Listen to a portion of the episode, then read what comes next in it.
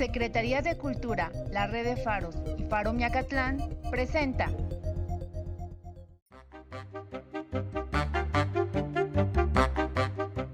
Faro Miacatlán. Radio contigo. Presenta.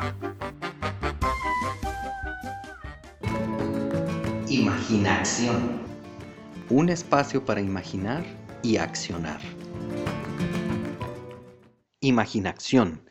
Un espacio para imaginar y accionar. Estamos en cuarentena. Ante la pandemia del COVID-19 son cuatro las acciones que como individuos podemos hacer para combatirla. Quedarnos en casa, procurar la sana distancia al salir, emplear el estornudo de etiqueta, lavarnos las manos. Hace 173 años, lavarse las manos como medida de protección e higiene era inconcebible. Ni los mismos médicos en los hospitales lo hacían, por lo que era común que un doctor fuera de un paciente a otro, revisando y explorando con las mismas manos con las que hacía prácticas, dictaba clases o realizaba operaciones. Hace 173 años, en Viena, Austria, precisamente al estar revisando un cadáver, un médico se hirió con sus herramientas. Poco después, ese médico enfermaría y moriría.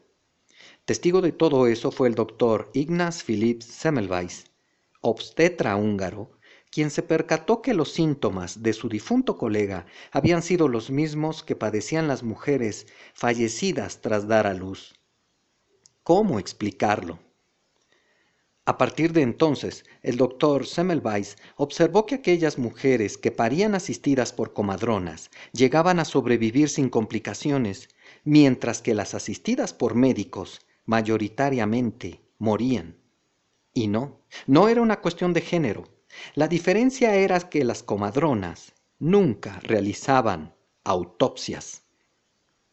Hace 173 años, el doctor Semmelweis llenó un recipiente con agua y cal clorada y colocó un letrero con tres palabras que salvarían al mundo. Lávese las manos.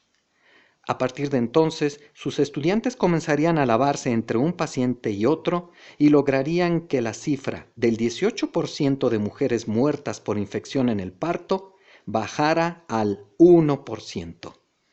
A partir de entonces, sus colegas médicos comenzaron a tacharlo de loco. Sí, de loco, porque el doctor Semmelweis daba a entender que ellos eran unos asesinos. El doctor Semmelweis terminaría recluido en un manicomio y moriría poco tiempo después a causa de una herida infectada, consecuencia de las palizas que los vigilantes del manicomio acostumbraban dar para tranquilizar a los pacientes. Hoy, cuando estemos salvando vidas propia y ajena al lavarnos las manos, dediquemos un pensamiento a la memoria del doctor Ignaz Philipp Semmelweis. Sin él, muchos de nosotros no estaríamos aquí. Soy Gabriel Alfonso Ortega. Imaginación. Un espacio para imaginar y accionar. Un, dos, tres por mí y por todos mis amigos. Por favor, quédate en casa. Damas y caballeros, pedimos de su amable atención en el escenario central. Damos la tercera llamada y esto es Circo, Maroma y Clown.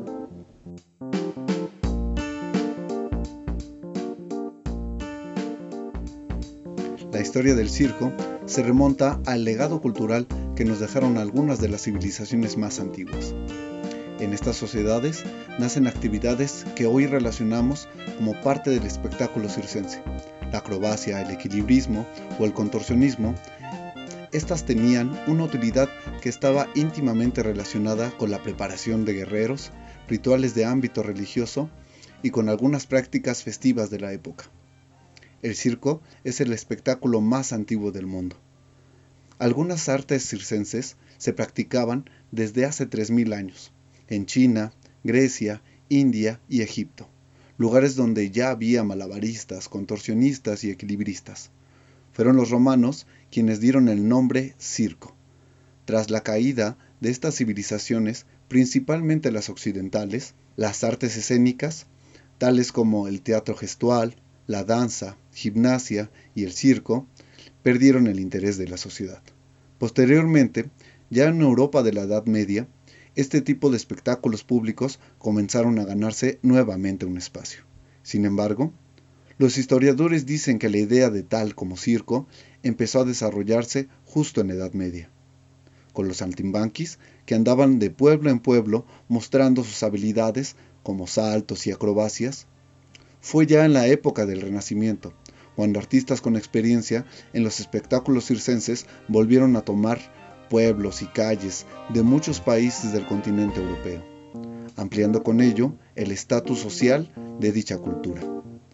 A partir de ahí empezaron a surgir en toda Europa compañías de artistas que recorrían las ciudades con sus espectáculos, hasta que en 1768 nació en Londres, Inglaterra, el primer circo moderno. Sobre un escenario circular, al aire libre y rodeado de tribunas de madera, el circo hipódromo fue inaugurado el 9 de enero por Philip Hastley. En él se llevaban a cabo carreras de caballos, obras de teatro, actos de acrobacia y equilibrismo. Entre sus distintos espectáculos comprobamos que algunos siguen usándose en los circos de hoy en día. Tal es el caso de las bailarinas, la música en vivo, acróbatas, malabaristas, contorsionistas y payasos.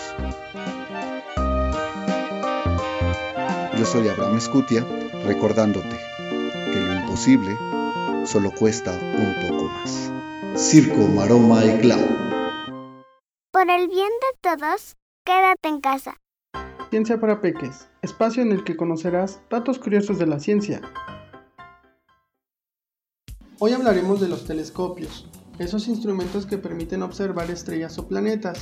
Su origen se remonta a Galileo Galilei, un italiano considerado padre de la astronomía, el cual presentó su instrumento de observación en 1609, formado por un tubo y dos lentes pulidos, que permitió ver objetos más allá de la Luna, mostrando las primeras imágenes de otros planetas, al perfeccionar lo que desde la antigüedad se conocía sobre los lentes y las propiedades de la luz, mostrando de esta manera nuevas ideas sobre el sistema solar, pese a que fue tachado de loco y olvidado.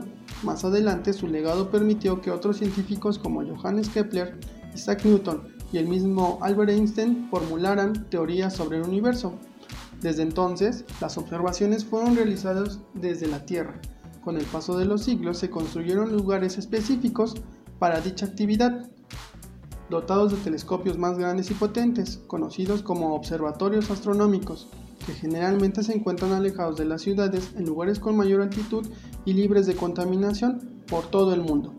Seguramente has notado que cuando salimos de la ciudad logramos ver más estrellas, y esto se debe al cielo despejado, poca luz artificial y poca o nula contaminación producida por las ciudades. Sin embargo, existe una barrera más para obtener información del universo llamada atmósfera, esta capa gaseosa que cubre la Tierra, que es cierto nos protege, pero en este caso reduce esa información. De esta manera, una docena de telescopios se han lanzado al espacio, cada una con una tarea específica, y que en conjunto proporcionan innumerables imágenes del universo. Algunas captan luz visible, otros rayos infrarrojos, rayos gamma o rayos X, o alguna combinación de estos, que ayudan a entender más sobre la conformación y evolución del universo. El más famoso es el telescopio Hubble, del que ya hemos hablado anteriormente. Y por eso te invito a que busques imágenes captadas por algunos telescopios espaciales y te asombres de las maravillosas imágenes del universo y sobre todo que nos sigas la próxima cápsula de Ciencia para Peques. Muchas gracias, hasta la próxima. Ciencia para Peques, espacio en el que conocerás datos curiosos de la ciencia. Te queremos hasta el infinito y más allá. Cuídate y no salgas. A que no sabías es un espacio curioso para escuchar. Dormir una siesta de 90 minutos después de haber aprendido algo te ayuda a recordar esos nuevos conocimientos y a reforzar tus nuevas habilidades. El único alimento que no se echa a perder es la miel. Estudios revelan que la gente que ayuda a otros y tiene empatía son más saludables y más resistentes a las enfermedades. Comer chocolate mientras estudias te ayudará a retener la información de una manera más sencilla. Los meses que empiezan el lunes siempre habrá un viernes 13. A que no sabías es un espacio curioso para escuchar. Soy Regina Rodríguez. Nos escuchamos pronto. Tres por mí y por todos mis amigos. Por favor, quédate en casa. Aprendamos nuestra lengua. Mestica, niños, soy Nahualito y les voy a enseñar cómo presentarnos en náhuatl cuando conocemos a un nuevo amigo. Nehual no toca Nahualito y guantewal quién mo toca. Yo me llamo Nahualito. ¿Y tú cómo te llamas? La respuesta será Nen no toca flor. Bueno, eso es todo por hoy. Repítanlo varias veces hasta que se la aprendan. ¡Timoitase!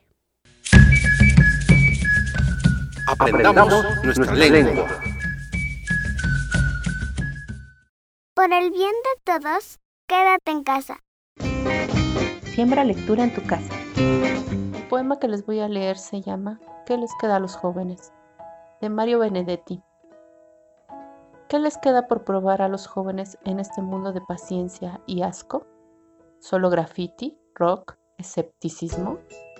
También les queda no decir amén, no dejar que les maten el amor, recuperar el habla y la utopía, ser jóvenes sin prisa y con memoria, situarse en una historia que es la suya, no convertirse en viejos prematuros.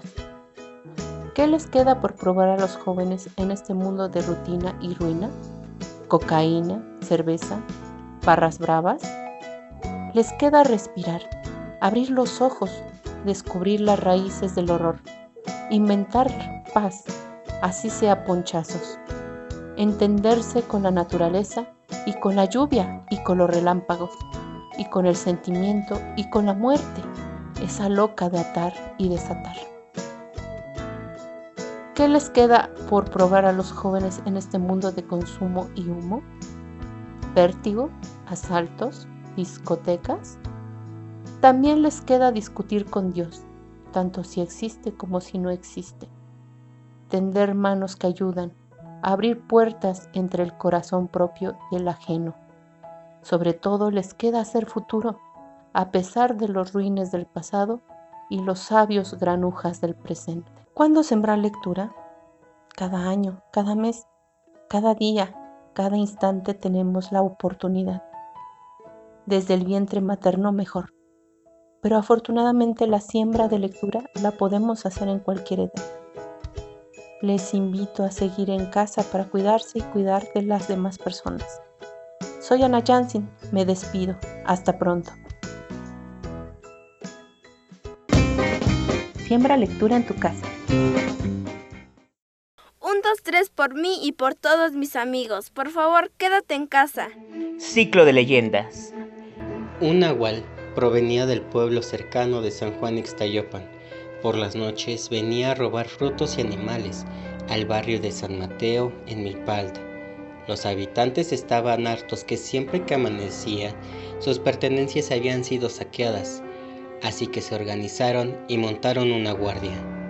Ustedes, los más flacos, se irán a esconder en los huecos pequeños de los árboles, y ahí se quedarán hasta que aparezca el desgraciado. Ahí viene el perrote, es un perrote negro con hartas gallinas en el hocico. Ese no es un perrote, ese es un nahual, dispárenle. Después de varios disparos, el nahual salió huyendo del lugar, ensangrentado. Llegó hasta el crucero de San Francisco Tecoxpa. Hasta aquí llegaste, maldito. Vamos a llevárselo al padre para que nos diga qué hacemos con él. Dios mío, esto no puede estar aquí. Llévenselo. Porque no le daré sepultura en el panteón. Llévenselo. Pero entonces, ¿qué haremos con el nahual? Hagan lo que quieran con él, pero ya váyanse. Entonces, fue cuando los hombres tuvieron que sepultarlo a escondidas en el que ahora es uno de los árboles más grandes de la parroquia de la Asunción de María y que hasta el día de hoy, al parecer, ahí sigue el cuerpo del Nahual. Ciclo de leyendas.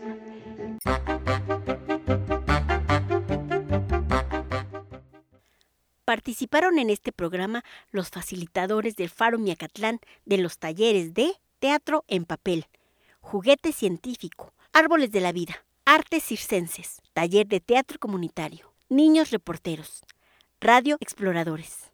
Idea original y producción, Regina Rodríguez. Realización, Flor Chavira. Musicalización, Flor Chavira y Regina Rodríguez. Voces infantiles, Shanat Chavira y Valentina Cadena. Voces, Jesús Linares y Flor Chavira.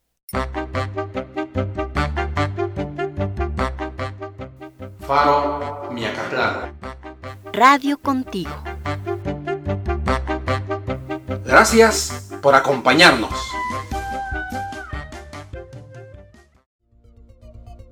Secretaría de Cultura a través de la red de Faros y Faro Mecatlán presentó